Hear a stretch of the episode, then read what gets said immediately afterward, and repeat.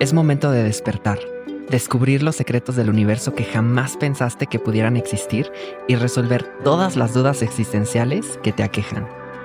Hace unos años inicié una mágica aventura que cambió mi vida para siempre y la sigue cambiando todos los días, mi camino espiritual. ¿Estás lista para empezar el tuyo?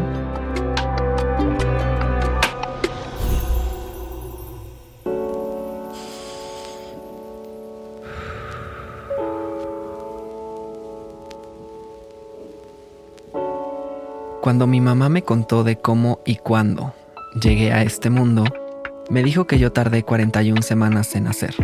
Es decir, me tomé una más de lo normal. Intuyo que yo no quería salir de ahí y se lo ataño a que estaba muy cómodo, muy tranquilo, muy seguro y resguardado dentro del vientre de mi mami. Me queda claro porque durante mi crecimiento pasé por muchos momentos de miedo que regresaban contundentemente a ese instante donde mi subconsciente decidió quedarse una semana más ahí, en la comodidad del tibio líquido amniótico que me rodeaba. Y bueno, ese es un gran ejemplo que explica que, desde bebé, me gusta mucho estar en ese lugar seguro del que todo mundo habla y al que le llamamos zona de confort. Pero siempre llega un momento clave, cuando la pintura en la pared se torna demasiado familiar, es momento de cambiar y salir de ahí. ¿Qué tal amiguitos de la pradera? Yo soy Dito Torres y me conocen como El Dragón Azul. Este podcast contiene información sensible y podría contener lenguaje explícito. Se recomienda discreción. Y un pequeño follow en Instagram. Mi handle es arroba el y es una buena idea para que puedas ver contenido extra y exclusivo del podcast. Te veo ahí. Nuestra zona de confort puede fácilmente convertirse en una raíz. Las personas tienden a sentirse atraídas por eso que conocen bien y quedarse ahí. Pero eso no nos prepara realmente para los retos que la vida nos va a presentar inevitablemente. Todo lo que es inesperado es un intruso en la vida de una persona. Y entre más calculada esté nuestra vida, menos adeptas somos a lidiar con el cambio. Escuchamos mucho sobre esta famosa zona de confort y parece ser que todo el mundo nos dice que la dejemos porque eso se asocia con el éxito en los negocios, en el trabajo personal, entre otras cosas. Y ciertamente, sí nos podemos volver más exitosos si nos preparamos para tomar riesgos. Pero hay una razón mucho más profunda por la cual deberíamos dejar nuestra zona de confort. Cuando nos quedamos ahí, estamos intentando hacer que todo se quede igual. Pero al intentar, estamos negando una de las leyes de la realidad más fundamentales. Todo está en constante cambio y movimiento. Hay una frase que dice mucho mi coach Claudia Bernal y que es muy cierta. Aparte de que aplica para muchos temas. Y va así. Si no cambio, nada cambia yo cambio, todo cambia.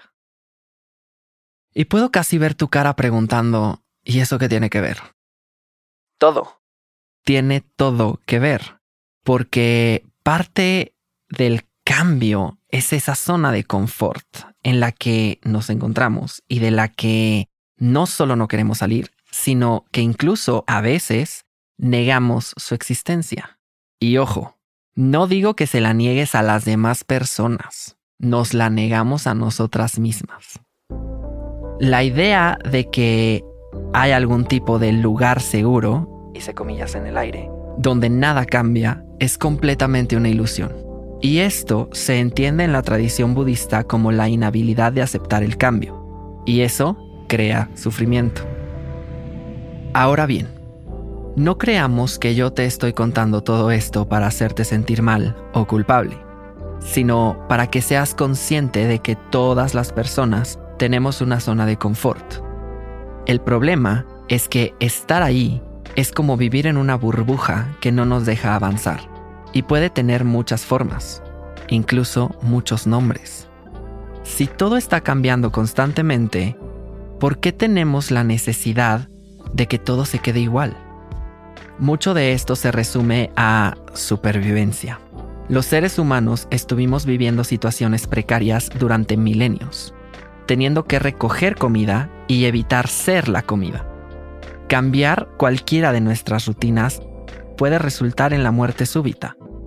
Por eso, no es sorpresa que hayamos construido una zona de confort, que parece más una fortaleza o una prisión que un castillo donde puedas andar libremente. Ahora, en el mundo de hoy, mucha gente sueña con vivir en una aventura constante, pero se queda en su trabajo de 9 de la mañana a 6 de la tarde por seguridad más que por amor. Existe el miedo de que si salimos a cambiar demasiado, perdemos lo que ya tenemos y lo que hemos construido. Es un instinto de supervivencia que se activa y te hace conservar las cosas como son a toda costa. Por ejemplo, ¿alguna vez te ha pasado que estás en una discusión y pierdes los estribos al escuchar una opinión que no te agrada? El miedo a no tener la razón es cabrón, porque no nos gusta sentir que no la tenemos o que alguien más pueda hacernos sentir pendejas. Volví a hacer comillas en el aire. Eso es un ejemplo de zona de confort.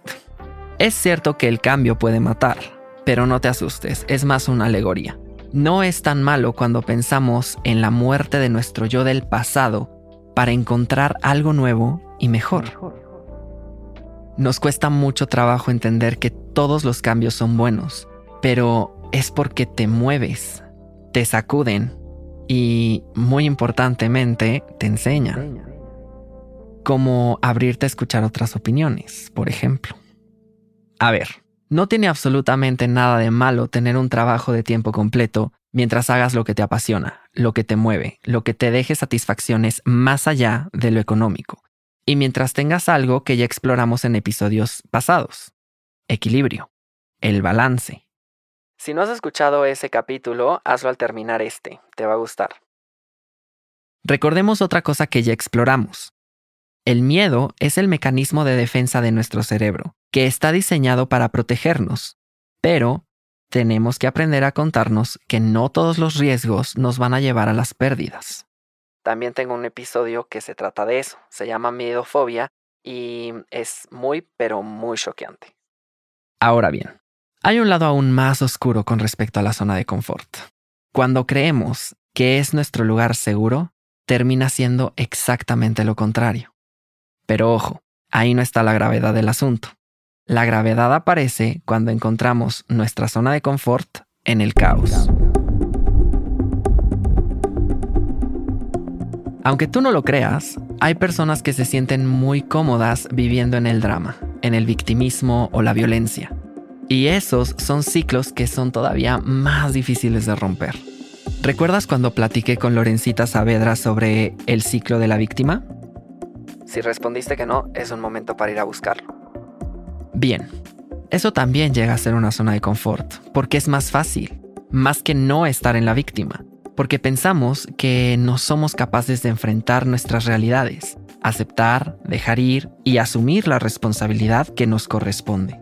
A esas personas les da miedo descubrir cómo sería su vida sin tanto caos, pero aún así se quejan de ello. Y hay que poner atención aquí, porque romper patrones no es una cosa sencilla, salir del victimismo tampoco, y entender que se vive en esa zona de confort es complicado. Justo por eso hay que tener compasión. Hay quienes crean una coraza que adoptan como zona de confort porque prefieren perderse a sí mismas en lugar de ser vulnerables. Y eso nos habla de una lucha contra el ego que es enorme. Si es tu primera vez escuchándome, te invito a que explores la primera temporada de este espacio porque ahí hablo de estos temas que son cruciales. Seguro has estado en ese momento clave de la vida donde quieres dejar salir tu verdadero ser, pero ¿qué tal que no te gusta? ¿Qué tal que no lo reconoces? ¿Qué tal que no le gusta a las demás personas? ¿Qué tal que te sientes como un fraude? Te tengo una noticia grande. Parte de lidiar con la zona de confort es exponerte a estar incómoda. Y esa es la casa del ego. En varias tradiciones espirituales hay un tema común de ir más allá de nuestro modo de supervivencia, porque esa es la forma de expandir la conciencia El budismo nos enseña que lo que vemos en este plano terrenal es solo una ilusión, como si fuera una simulación. En la tradición cabalística, se dice que nuestro ego solo ve el 1% de la realidad y nuestra alma el otro 99%. El problema radica en que gracias a la resistencia del ego a estar incómodas, es común que ese 1% del que te hablo sea lo único que veas. Hay una enseñanza de Platón que ilustra un poco nuestra percepción tan limitada del mundo. Es una historia donde las personas están encadenadas y mirando solo a una pared dentro de una cueva. No pueden voltear para nada. Claro que por supuesto hay muchas cosas que ocurren afuera de la cueva, pero no lo pueden ver más que las sombras en la pared. Y sin darse cuenta, las personas encadenadas convierten a esas sombras en su realidad. Y así es como vemos el mundo mientras estemos aprisionadas por el ego. Mientras hay quienes quieren salir de la cueva desesperadamente, hay otras que se van a querer quedar ahí para siempre porque no quieren soportar la luz del exterior. ¿Te ha pasado? ¿Incomodidad por incomodidad? El tema que tocaré a continuación puede ser un detonante para varias personas, así que respira hondo.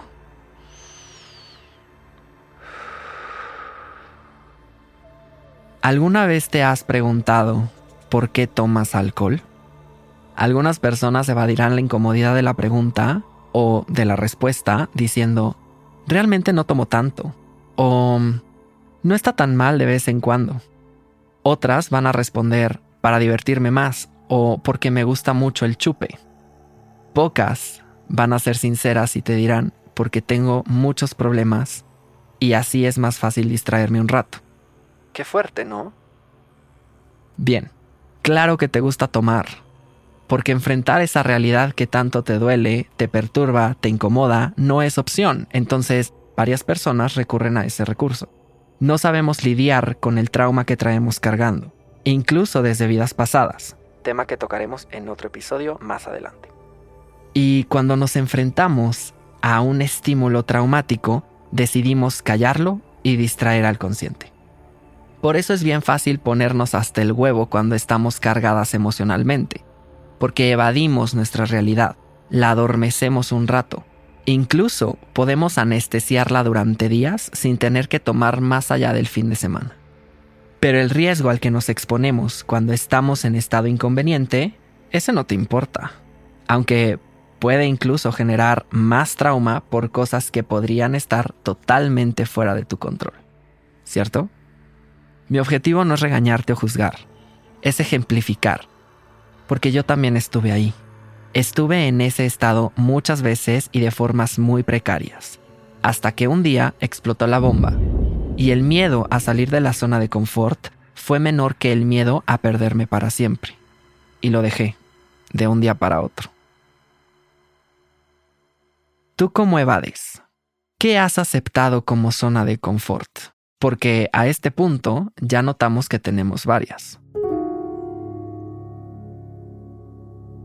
La incomodidad no es mala, solo no estamos acostumbradas a ella y la evitamos, pero al costo de no poder cambiar las cosas, de no ser saludables, de no estar abiertas a la aventura y al caos que representa la vida cruda. Jonathan Lethem decía, estar incómodo es parte de mi plan maestro. La forma de dominar la incomodidad es hacerlo de forma cómoda. Suena contradictorio, sí, pero no lo es. Prueba con alguna actividad que empiezas pero no terminas y regresas a la zona. Dosis pequeñas.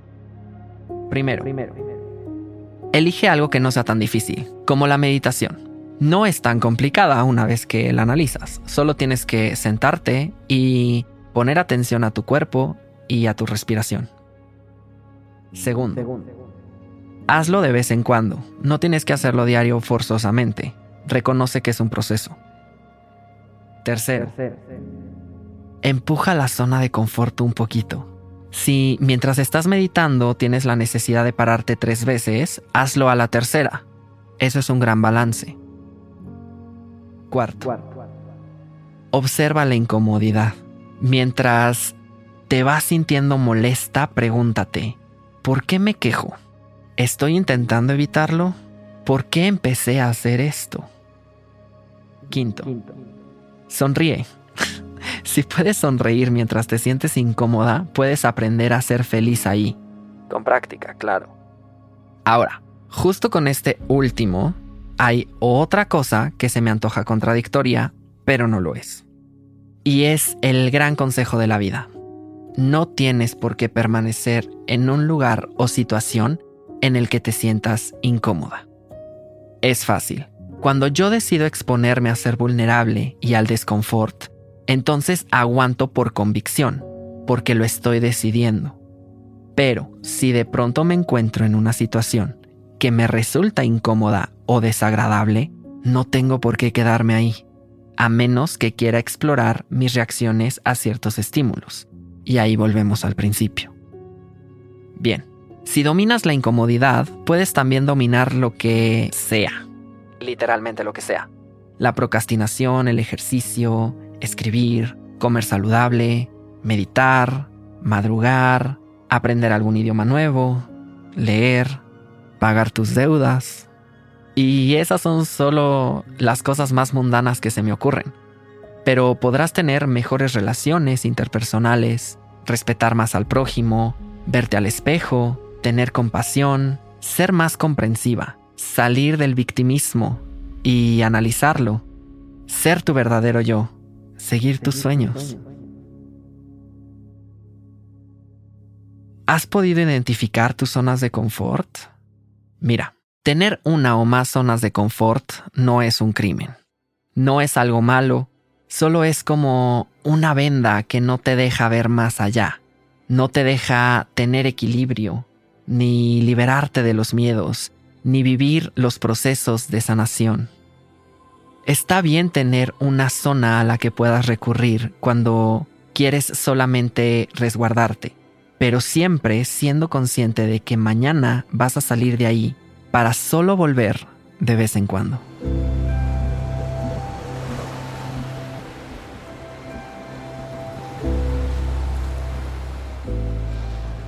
Te invito a que salgas de tu zona de confort, que te enfrentes a la vida, que te atrevas a sanar y sentir el dolor para dejarlo ir.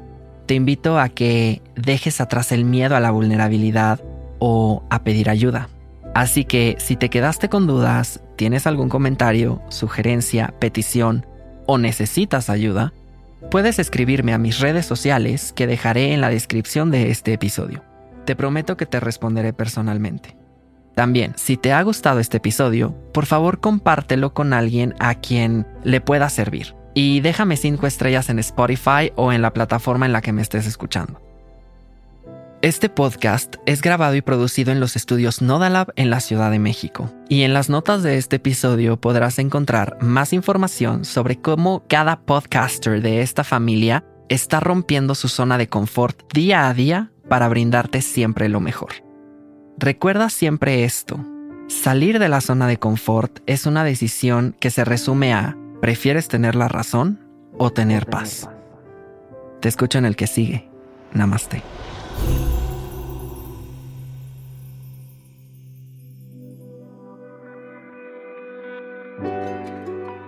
El Dragón Azul es un podcast original de Nodalab. El guion original fue escrito por Dito Torres la edición de audio es de Ran Ramírez, la musicalización y diseño sonoro de Nayeli Chu, la mezcla de este episodio es de Sam Peñalba, la redacción de contenido fue hecha por Fernando Rubín y la gestión de redes sociales es llevada a cabo por Macarena del Val. ¿Qué es un camino espiritual? ¿Qué hacer con nuestras emociones? ¿Dios existe? ¿Cuál es nuestro animal espiritual? ¿Por qué no nos gusta ser vulnerables? ¿Cómo canalizamos nuestra energía? Soy Dito Torres, el dragón azul. Acompáñame en el siguiente episodio para conocer más sobre ti misma y todo lo que el universo te tiene preparado.